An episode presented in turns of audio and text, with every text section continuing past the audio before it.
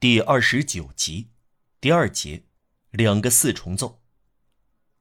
这些巴黎人中，一个是图鲁兹人，另一个是里莫日人，第三个是卡奥尔人，第四个是蒙托邦人。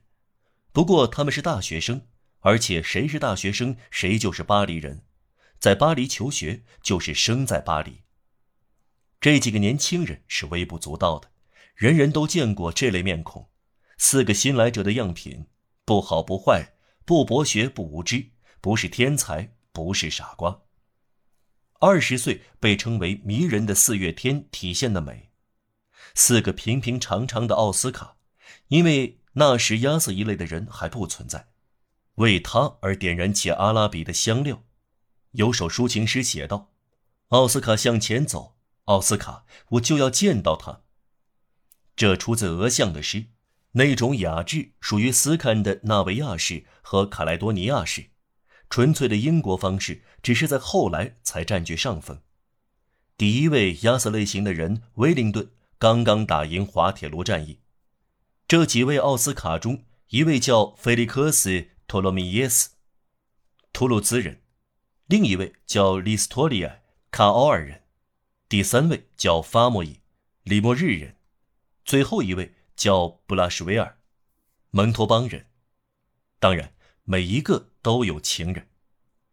布拉什维尔爱着法利乌特，这样称呼是因为他去过英国。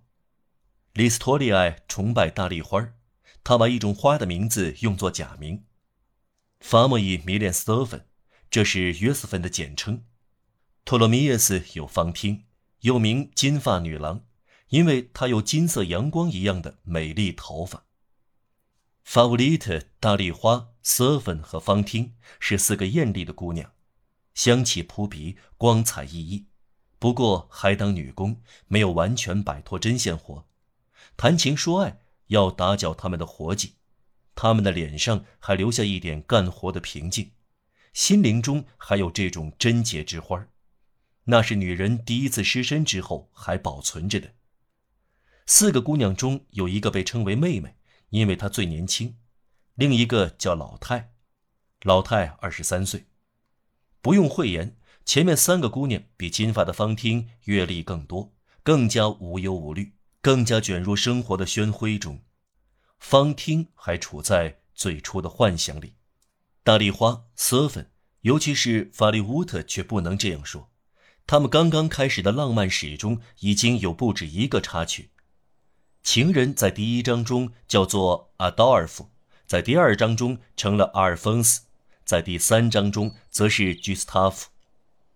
贫穷和爱俏是一对要命的出主意的人，一个责备，另一个谄媚，两人一个一边都在下层的漂亮姑娘耳畔说悄悄话，这些不自重的心灵聆听着，他们由此而堕落，别人向他们扔石头。人们以洁白无瑕和洁身自爱的光辉做对比，数落他们。唉，要是少女风也饥寒交迫呢。法利乌特在英国待过，瑟芬和大丽花都赞赏他。他们很早就有一个家。他的父亲是一个粗暴和爱吹牛的数学老教师。他没有结过婚，尽管上了岁数，仍然为做家庭教师而奔走。这个教师年轻时有一天看到一个女仆的连衣裙挂在壁炉挡灰板上，他因这件事而坠入爱河，由此生下了法乌里特。他时不时遇到他的父亲，他向他打招呼。一天早上，一个不发愿修女模样的老女人走进他家，对他说：“您不认识我吗，小姐？不认识，我是您的母亲。”然后，老女人打开食橱，又吃又喝，叫人送来她的一张褥子，安顿下来。这个母亲脾气不好，十分虔诚，不跟法乌丽特说话，几个小时待在那里不吭一声。早中晚三顿吃喝，抵得上四个人。下楼到看门人那里聊天，净说女儿的坏话。使大丽花接近利斯托利埃，也许接近别的人，喜欢无所事事的事。她有过于漂亮的玫瑰红指甲，这样的指甲怎么干活呢？谁想保持贞洁，谁就不应该可惜自己的手。于是瑟芬他运用机灵的小手腕，娇媚地说：“是的，先生。”于是征服了法莫伊。几个年轻男子是伙伴，几个姑娘是朋友，他们的爱情由于这种友谊不断增长。贞洁和达观这是两码事。能做证明的是，除了不正常的结合，法乌利特、瑟芬和大丽花是达官的姑娘，而方汀是个贞洁的姑娘。贞洁，怎么说呢？托罗米耶斯呢？所罗门会回答：爱情属于聪明之恋。我们只限于说，方汀的爱情是初恋，唯一的一次爱情，忠实的爱情。四人之中，唯有他只被一个男子用“你”来称呼。方汀属于这样的人，可以说是在人民的底层中孕育出来的。他从社会阴影深不可测的浓黑中走出来，额角上打上无名氏和未知数的印记。他生在滨海蒙特勒伊，父母亲是谁？谁说得出呢？从来没有人知道他的父亲和母亲。他名叫方汀。为什么叫方汀？别人不知道还有别的名字。在他出生的年代，都政府还存在。他没有姓，没有家庭，没有教名，因为那时已没有教堂。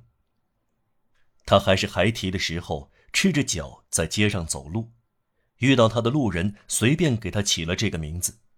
他得到这个名字，就像下雨时他的脑门承接乌云形成的水一样。人家叫他小方婷，没有人知道更多的了。这个人就是这样来到生活中。十岁，方婷离开城市，到附近的佃户家去打工。十五岁上，他来到巴黎，寻找发财机会。方婷是美丽的，尽可能久的保持纯洁。这是一个俏丽的金发女郎，明眸皓齿，她有金子和珍珠做嫁妆。但他的金子在他的头上，他的珍珠在他的嘴里。他干活是为了生活，始终为了生活，因为心灵也有饥饿的时候。他在恋爱。他爱托罗米耶斯，可托罗米耶斯是逢场作戏，方汀则动了真情。拉丁街区充满了大学生和女工，这场梦幻就在这里开始。在先贤祠高坡的迷宫里，那么多艳史有始无终。方汀长时间躲开托罗米耶斯，但是设法总是遇到他。有一种避开的方法，就像在寻找。总之，田园牧歌开场了。布拉什维尔、里斯托利安和法莫伊组成以托罗米耶斯为首的一伙。他有思想。托罗米耶斯是个老资格的大学生了。他很有钱，他每年有四千法郎的入息，四千法郎入息在圣热那维埃夫山上令人啧舌。托罗米耶斯三十岁，是个爱寻欢作乐的人，未老先衰。他满脸皱纹，牙齿脱落，他开始谢顶。对此，他毫不发愁地说：“三十岁的脑袋，四十岁的膝盖。”他消化不良，一只眼睛常常流泪。但随着他的青春消逝，他点燃取乐之火。没有牙齿，他插科打诨；没有头发，他乐乐呵呵；身体不行，他嘲弄一番；流泪的眼睛不断的笑。他已破败不堪，但正当盛年。他的青春未到，年龄便卷起铺盖，秩序井然的愈战愈退，哈哈大笑。人们只看到火一般的热情。通俗笑剧剧场曾经拒绝过他的一出戏，他在那里做了一些平平常常的诗。另外，他高高在上的怀疑一切事物，在弱者眼中，他有强大的力量。因此，虽然他爱讽刺和秃顶，他仍然是头儿。Aaron 是个英国字，意思是铁。讽刺 Aaron 一词是由此而来的吗？一天，托洛米耶斯。把另外三个人拉到一边，做了一个权威的手势，对他们说：“将近一年前，方汀、大丽花、瑟芬和法乌利特要我们让他们大吃一惊，我们庄重地答应了他们。他们一直对我们提起这件事，就像在那不勒斯，老女人对圣让维安嚷道：“法西尔格鲁的法奥苗高了，黄脸汉快显灵！”我们那几个美女不断地对我说：“托勒米耶斯，你什么时候造出你的大吃一惊来？”我们的父母亲同时也给我们写信，两面夹攻。我觉得时刻来到了，商量一下吧。说到这里，托勒米耶斯放低声音，神秘地说了几句非常好笑的话，从四个人的嘴里同时发出咯咯的尖笑声。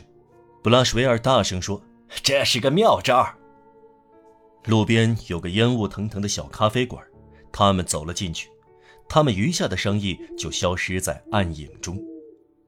这次密议的结果是一次奇妙的郊游。就在下一个星期天，四个年轻人向四个姑娘发出邀请。